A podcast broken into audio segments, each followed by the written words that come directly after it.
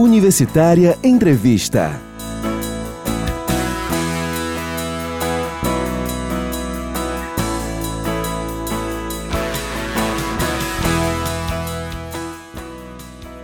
Olá, eu sou Carolina Real e começa agora o Universitário Entrevista. E ao meu lado está uma das integrantes do, da equipe do site da Rádio Universitária FM, que é a Mariana Lopes, que também vai contribuir nessa entrevista.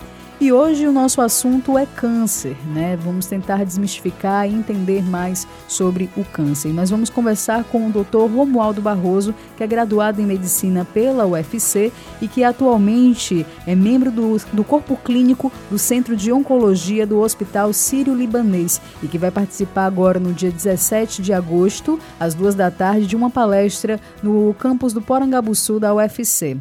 É, doutor Romualdo, primeiramente, muito obrigada por aceitar o nosso convite e por nos ajudar a explicar de forma didática sobre o câncer. Quando a gente fala em câncer, quando um paciente é diagnosticado com câncer, muitas pessoas associam a morte, né, já algo bem ruim. É, o que é o câncer e quais as principais causas do câncer? Bom, queria, antes de mais nada, agradecer o convite pela entrevista. Estou feliz, agradecer oportunidade de esclarecer sobre essa doença que é uma doença uma das mais comuns que tem acometido a humanidade nesses últimos anos. É, e também deixar começar com uma uma resposta importante. A maioria dos cânceres é curado. Então esse mito precisa ser desconstruído de que o diagnóstico de câncer está associado a uma sentença de morte. Isso é muito importante e o papel de vocês como jornalistas, comunicadores é importante nesse, nesse, nesse aspecto. O câncer ele é uma, um, um conjunto de diferentes doenças que têm em comum algumas características biológicas, mas um câncer de mama é totalmente diferente de um câncer de fígado, que é totalmente diferente de um câncer de cabeça e pescoço. E hoje, com o avanço da biologia molecular, com o avanço do entendimento do DNA, a gente sabe que, inclusive, cânceres de mama são diferentes. E não necessariamente o tratamento para um câncer de mama é igual ao de outra pessoa. Então, isso também é outro ponto importante. O câncer é uma doença heterogênea, é um conjunto de doenças. E ele é causado por uma, uma um, um, como que eu posso dizer, uma alteração é, da célula, gerado basicamente por mutações, alterações do DNA que não são consertadas gerando uma nova proteína, uma proteína anômala, que vai permitir com que a célula tumoral ela cresça desordenadamente, ou que ela passe a não responder aos mecanismos regulatórios de proliferação celular e de morte celular. Então, essas são características fundamentais das células neoplásicas, das células tumorais. Então, um proliferação desregulada, não resposta a, sinais de morte celular, capacidade de angiogênese, de construção de novos vasos para alimentação do tumor e capacidade de invasão. Elas não respeitam mais a sua localização no tecido dos quais elas foram originadas e elas passam a crescer desordenadamente, invadindo os tecidos vizinhos. Essas são as características fundamentais das células neoplásicas.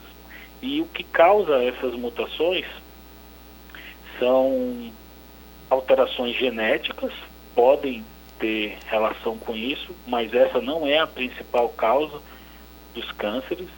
Apenas 5 a 10% dos cânceres são causas herdadas, são causas hereditárias a maior parte dos cânceres é causado por estilo de vida que propicia essa é, doença. Então, o tabagismo continua sendo a principal causa de câncer no mundo.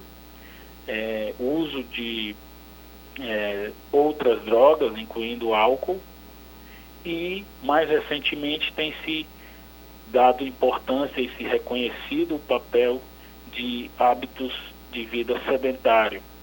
Então, falta de atividade física, é, ingesta excessiva de gordura, ingesta excessiva de alimentos condimentados, tudo isso tem sido associado a diversos cânceres e por fim também é, hoje se reconhece a associação de alguns vírus e de algumas bactérias com a, o surgimento de neoplasias. Então, também doenças infecciosas, o, maior exemplo disso são é, os vírus da família do HPV, que estão relacionados tanto ao câncer de colo de útero como ao câncer de cabeça e pescoço.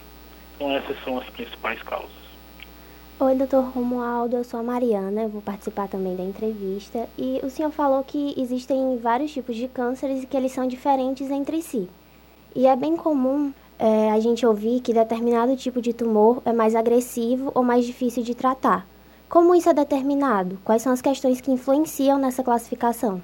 Bom, hoje a gente já conhece, é, a gente já é capaz de diagnosticar a origem da maior parte dos tumores, se ele é originado da mama, se ele é originado do pulmão, se ele é originado do sistema nervoso central. Então, medicina, é, ela funciona categorizando, classificando as diferentes doenças para que nós entendamos é, os fatores que estão associados à evolução natural da doença. Após essa fase de, de catalogação das doenças, a gente começa a, a tentar estratificar para é, fazer estudos sobre tratamento. Então, hoje a gente já tem uma clareza que, por exemplo, doenças hematológicas, como leucemias, principalmente as leucemias agudas, são doenças bem mais agressivas do que um câncer de mama, por exemplo. A velocidade de crescimento das células, de proliferação das células é, leucemoides é muito maior do que um câncer de mama. Agora, dentro de um mesmo tipo de tumor, existem outras classificações. Então, o câncer de mama hoje, que é a minha especialidade, é, nós usamos alguns critérios. Então, existe um critério clássico é, que foi desenvolvido na década de 50 chamado de TNM, que a gente avalia a extensão da doença, é, o tamanho do tumor, se ele está comprometendo ou não os gânglios linfáticos, ou se já foi para é, órgãos distantes, que a gente chama de metástases, e também a gente lança a mão da análise patológica. A gente é, realiza uma biópsia, envia para o patologista, profissional patologista, um médico especialista é, nesse diagnóstico patológico, e ele dá algumas características sobre a proliferação da célula, sobre a capacidade de divisão celular e também é, a expressão de proteínas específicas do tumor. Então, assim a gente vai catalogando e caracterizando é, essas, é, como é que eu posso dizer, essas características de cada tumor. Então, e mais recentemente a gente tem a capacidade agora de olhar o próprio DNA do tumor. Então, a gente saiu de uma análise tecidual no microscópio para a gente ir para uma análise celular e a gente consegue sequenciar o DNA, sequenciar o RNA e ver como que está a expressão gênica dessas células. Então, o médico oncologista ele usa uma série de fatores para determinar a agressividade e a responsividade do tratamento de cada tumor. É, doutor Romualdo, por falar em tumores, a gente escuta muito sobre os tumores benignos e os tumores malignos. É, o senhor poderia explicar a diferença entre esses tumores e se existem áreas do corpo mais propícias ao surgimento de tumores benignos? A diferença básica de tumor maligno para tumor benigno, ela é dada por uma característica tecidual das células que estão em proliferação. Quando essa célula ela tem a capacidade de invadir os tecidos subjacentes, os tecidos vizinhos, é, ali é um mecanismo fundamental de diferenciação entre um tumor benigno e um tumor maligno. O tumor maligno nada mais é do que um câncer. Tumor benigno não é câncer. É, essa é a diferença básica e essa diferença ela é determinada pelo médico patologista. Por isso a importância do patologista para o diagnóstico de qualquer câncer. É ele que tem essa capacidade e a importância na definição tanto de um diagnóstico como na ajuda de um tratamento. Com relação a, a localizações de tumores benignos e tumores malignos, tumor benigno é qualquer proliferação celular não necessariamente essa proliferação é um câncer.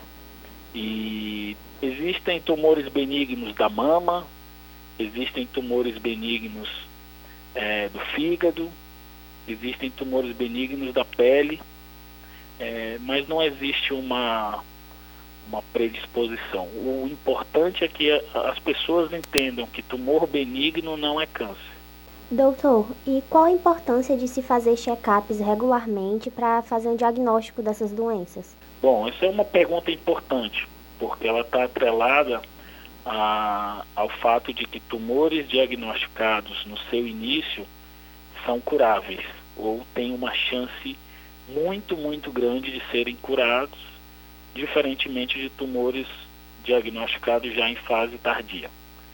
Entretanto, é, do ponto de vista de saúde pública e de recomendação, a gente precisa é, ter clareza quais são os check-ups que realmente impactam positivamente nesse diagnóstico. Então hoje principais, as principais recomendações são para mamografias para diagnóstico precoce de câncer de mama.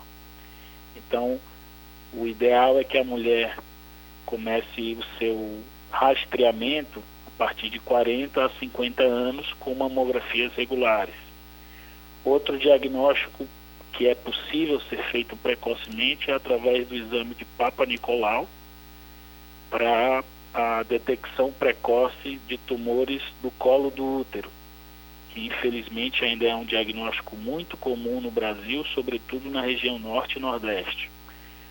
É, então, esse exame, todas as mulheres é, com vida sexual ativa devem iniciar, é, devem realizar. É, outro é, check-up que é importante, associado à redução de morte por câncer, é a colonoscopia. Então, a colonoscopia é recomendada para todos os indivíduos a partir de 50 anos. E para pacientes com história de tumores é, intestinais na família, esse, esse é, rastreamento deve começar antes, pelo menos 10 anos antes do, do início do caso inicial. Então, se o familiar teve um tumor intestinal aos 40 anos, o ideal é que os parentes de primeiro grau iniciem esse rastreamento com a colonoscopia a partir dos 30 anos, 10 anos antes. Então, esses são os principais, é, as principais doenças em que está comprovado o benefício do rastreamento, além dos tumores orais, dos tumores da cavidade oral, que devem ser é, rastreados em toda visita regular ao dentista, pelo menos. Agora, como é que funcionam, doutor, os tratamentos mais comuns para o câncer, como a quimioterapia e a radioterapia, e por que, que eles possuem tantos efeitos colaterais? Bom, é, existem três pilares tradicionais do tratamento do câncer. Então, um é a cirurgia. A cirurgia ela ainda é o principal tratamento do câncer, principalmente dos tumores sólidos que a gente chama, exceto os tumores do sangue ou as leucemias e linfomas. Então, nos tumores malignos, a cirurgia ainda é a parte do tratamento mais importante. Isso deve ser sempre ressaltado. É, adicionalmente, nós lançamos mãos da radioterapia ou da quimioterapia, dependendo dos casos. E os efeitos colaterais é, dessas duas modalidades terapêuticas se deve ao fato de que o principal mecanismo de ação tanto da radioterapia como da quimioterapia é através de lesão do DNA. Então, essas drogas e a radioterapia causam danos ao DNA que são irreparáveis. Eles suplantam a capacidade da própria célula de se regenerar, de se de, de reparo. E todas as células que estão em divisão, sobretudo as que estão em é, alta divisão, vão ser é, comprometidas com essas terapias. Por isso que o tumor ele é tão suscetível à radioterapia e à quimioterapia, porque ele está em alta divisão celular. Com isso, é, elas são mais suscetíveis né, a, essa, a essas drogas que causam dano ao DNA, é, ou, que a, ou que interrompem o ciclo celular. E a, os efeitos colaterais mais comuns são nessas células. Então, tem queda de cabelo, pode ter é, o que a gente chama de mucosite, seja mucosite oral, seja mucosite intestinal, náuseas e vômitos. Mas eu, eu preciso é, enfatizar aqui que os efeitos colaterais da quimioterapia hoje em 2018 são muito melhores manejados do que na década de 60 e 70, quando a quimioterapia começou. Então, nós, ao mesmo tempo que fizemos grandes progressos com novas drogas para o tratamento do câncer, nós também fizemos progresso manejando melhor ou diminuindo a intensidade dos efeitos colaterais. Hoje, é, basicamente 90 a 95% dos tratamentos com quimioterapia são feitos em nível ambulatorial, ou seja, o paciente vai na clínica, ele recebe a medicação e ele vai para casa. Muitos têm capacidade de trabalhar e de manter a sua qualidade de vida. Então, o tratamento também hoje é bem menos tóxico. Doutor, eu vi que o senhor atua no desenvolvimento de novos tratamentos para o câncer, como a imunoterapia e as drogas-alvo. O que são as drogas-alvo e como elas funcionam no organismo? Então, eu falei que existem esses três pilares clássicos tratamento oncológico, que é a cirurgia, que é a quimioterapia e a radioterapia. É, a partir do entendimento é, e da capacidade de estudar melhor o DNA da célula, é, nós entendemos que, além do DNA, indo mais aprofundadamente, a gente começou a entender que genes, particular, é, genes particulares, chamados de genes é, ou seja, genes que propiciam o surgimento de câncer, ou genes supressores tumorais, genes que previnem o câncer, são os alvos principais é, do tumor, vamos dizer assim. São quando nós temos alteração, alterações nesses genes, existe uma chance maior do indivíduo é, desenvolver o câncer. Então, quando esses genes estão desregulados, é, o câncer ele tem uma facilidade de surgir. E o que foi que foi, qual foi a, o racional disso daí? Ora, se nós identificamos os alvos principais que estão alterados no tumor, esses, essas proteínas, esses genes, podem funcionar também como os alvos certos para o tratamento do câncer. Então, as terapias-alvo são terapias que, ao invés de causar danos no DNA de maneira é, aleatória, são moléculas que têm um alvo específico. Então elas atuam num receptor específico, elas atuam bloqueando uma proteína específica. É, essa é a chamada terapia-alvo. E a imunoterapia é a grande novidade é, do tratamento do câncer dos últimos anos. Durante muitos, muitas décadas, se hipotetizou que o, o sistema imune seria importante como um guardião é, do organismo contra o surgimento dos tumores. Entretanto, a nossa capacidade, o nosso entendimento sobre o sistema imune ainda estava muito incipiente. E só a partir do final do século passado é que nós entendemos que os tumores, eles é, causam um desligamento do sistema imune, tornando o sistema imune incapaz de reconhecer as células tumorais. Então, a partir do, desse entendimento, foram criadas moléculas para inibir esse apagamento, esse desligamento do sistema imune e, com isso, reativar o sistema imune para combater o, o, o tumor.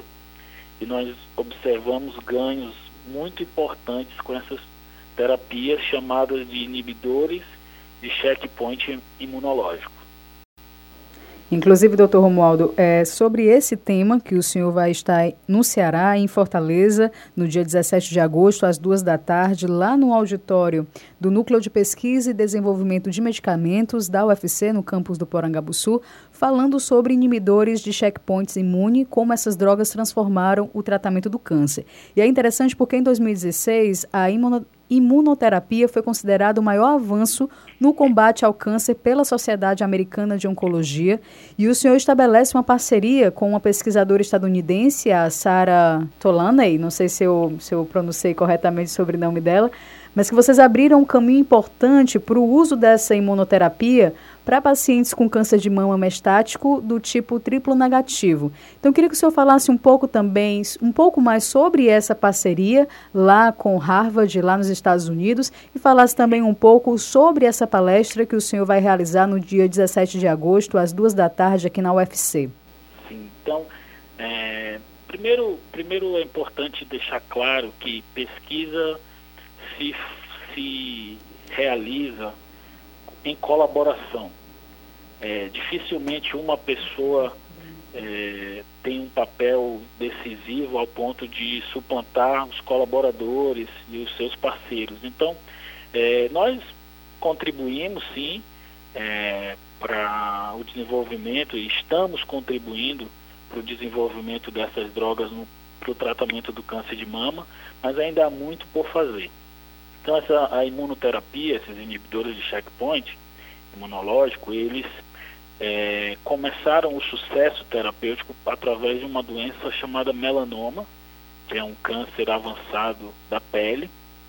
É, e atualmente essas drogas já são aprovadas para mais de 11 subtipos de câncer, é, mostrando a importância dessas drogas e dessa via de sinalização na carcinogênese, no desenvolvimento e no tratamento do câncer. Entretanto, essas drogas ainda não são aprovadas para o câncer de mama. Então, cada tumor tem sua peculiaridade e outros mecanismos de evasão ou de supressão do sistema imune. Então, o, tra o, o trabalho para aprovar essas drogas no câncer de mama ainda tem muito chão pela frente. Então, eu passei os últimos três anos é, fazendo meu pós-doutorado no Dana-Farber com a Sarah Tolene é, em Harvard. E justamente o, o, foco do meu trabalho foi tentar desenvolver combinações de imunoterapia para o tratamento do câncer de mama, é, tanto com essas drogas em combinação com modalidades tradicionais de tratamento. Então, combinação dos inibidores de checkpoint com a radioterapia, combinação com drogas-alvo ou combinações, inclusive, com quimioterapia. É, um, um, um dos problemas da imunoterapia é que apesar dela funcionar muito bem para alguns pacientes, é, existe um subtipo que é resistente ao tratamento. Então a gente precisa entender o que é que diferencia os pacientes que vão responder bem ao tratamento daqueles que não vão responder bem ao tratamento. É o que a gente chama é uma área na medicina chamada de biomarcadores. Então, se nós conseguirmos identificar biomarcadores que predigam resposta ou toxicidade, a gente pode selecionar melhor os pacientes, evitar de dar drogas que vão causar efeitos colaterais é, para aqueles que não vão se beneficiar, então a gente evita dar remédio para pacientes que não vão se beneficiar. Então, é, esse ano eu apresentei no Congresso da Sociedade Americana de Oncologia um trabalho sobre o que a gente chama de carga tumoral, o número de carga mutacional tumoral, o número de mutações que um tumor apresenta e suas características patológicas e moleculares com é, especificamente no câncer de mama. Porque o tratamento da imunoterapia, ele apresenta um, uma premissa.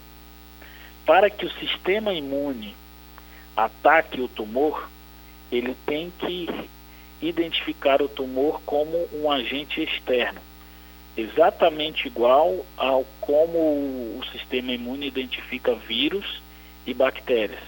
Então, ele reconhece uma proteína que é estranha ao organismo e a partir daquela identificação o sistema imune ele é ativado e vai tentar matar aquela célula ou aquela bactéria ou aquele vírus. Então falei no começo da entrevista que as células tumorais elas se originam a partir de mutações. Essas mutações nada mais são do que alterações da sequência do DNA e quando essa sequência ocorre, essa, essa alteração na sequência ocorre, muitas vezes ela gera proteínas diferentes das proteínas normais do organismo. Então são as proteínas mutadas. Então essas proteínas mutadas, elas são reconhecidas pelo sistema imune.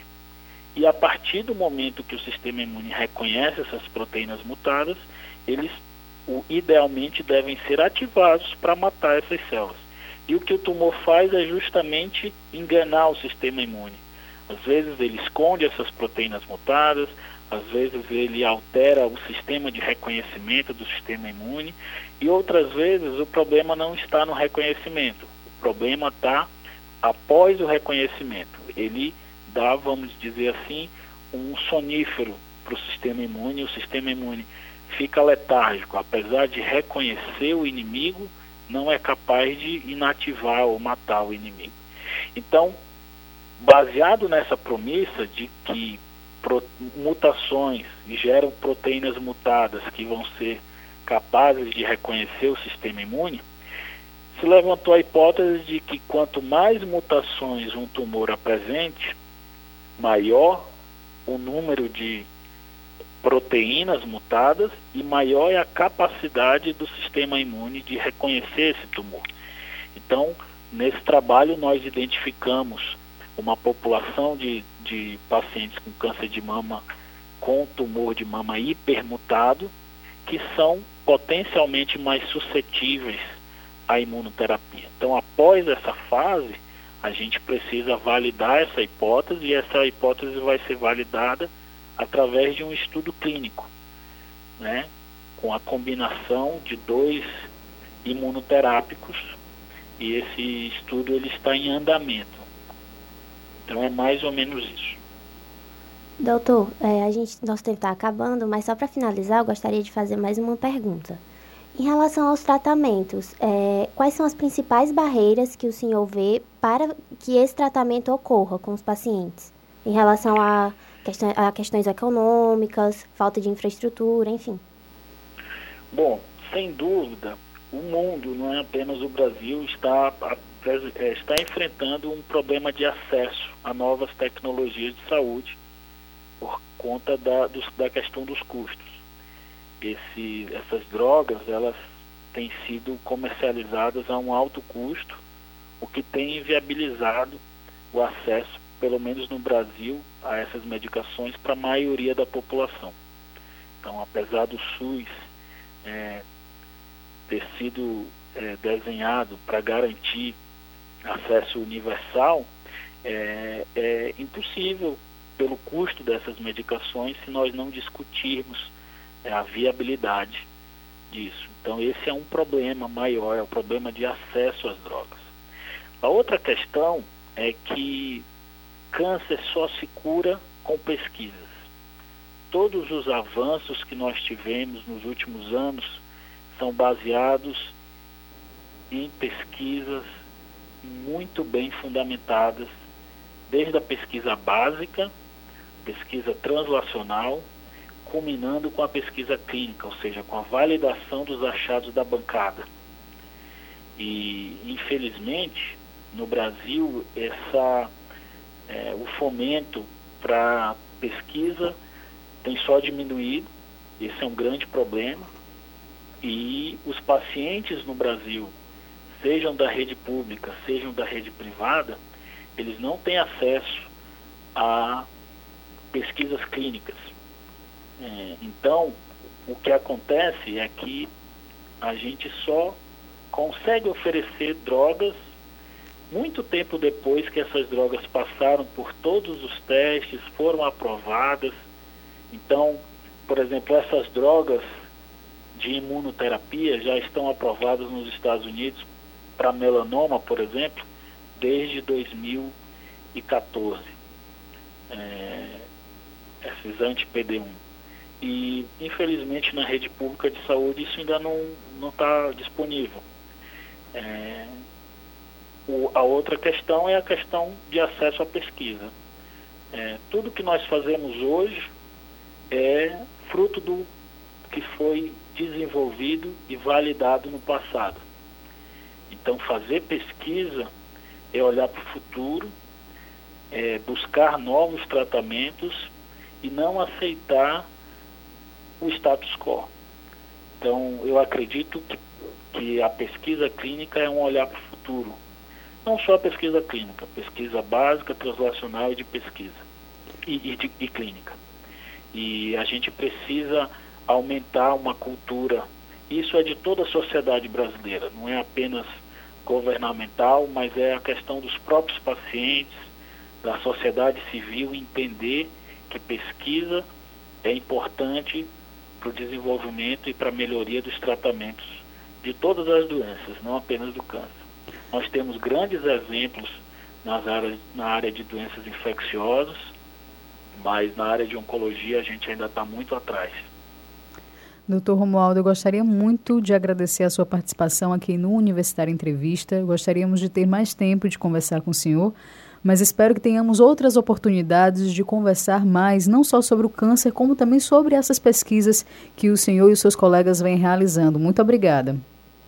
Eu que agradeço a oportunidade. Tenha um bom dia. Esse foi o Universitária Entrevista, hoje entrevistando o Dr. Romualdo Barroso, que é graduado em Medicina pela Universidade Federal do Ceará e que é membro do Corpo Clínico do Centro de Oncologia do Hospital Sírio-Libanês. O Universitária Entrevista teve produção e apresentação de Mariana Lopes e Carolina Real e operação de áudio de José Raimundo Lustosa.